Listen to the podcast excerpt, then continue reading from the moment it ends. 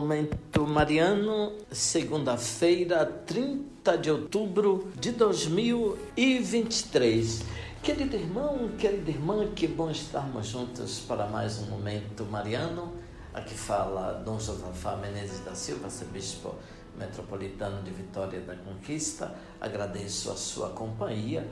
Hoje, segunda-feira, 30 de outubro de 2023, nós estamos celebrando o 20, a trigésima semana do tempo comum. Trago para sua meditação um trecho da carta aos Coríntios de São Clemente I, Papa, século I não sejamos desertores da vontade de Deus. Tomai cuidado, diletos, para que os benefícios de Deus, tão numerosos, não se tornem condenação para todos nós, se não vivermos para Ele de modo digno e não realizarmos em concórdia o que é bom e aceito diante de Sua face. Pois foi dito em algum lugar: o Espírito do Senhor é lâmpada que prescruta as cavernas das entranhas. Provérbio capítulo 20. Consideremos quão próximo está e que nada lhe é oculto de nossos pensamentos e palavras. É, portanto, justo que não sejamos desertores de Sua vontade é preferível ofendermos os homens estultos e insensatos, soberbos e presunçosos, na jactância de seu modo de falar, do que a Deus. Veneremos o Senhor Jesus, cujo sangue foi derramado por nós.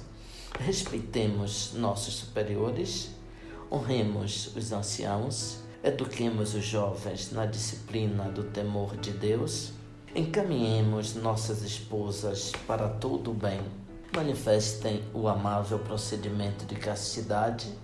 Mostrem seu puro e sincero propósito de mansidão. Pelo silêncio, deem a conhecer a moderação da língua. Tenham igual caridade, sem acepção de pessoas, para com aqueles que santamente temem a Deus. Participem, vossos filhos, da ciência de Cristo. Aprendam que grande valor tem para Deus a humanidade, o poder da casta caridade junto de Deus. Como é bom e imenso seu temor, protegendo a todos que nele se demoram na santidade de um coração puro, porque é ele o prescrutador dos pensamentos e resoluções da mente.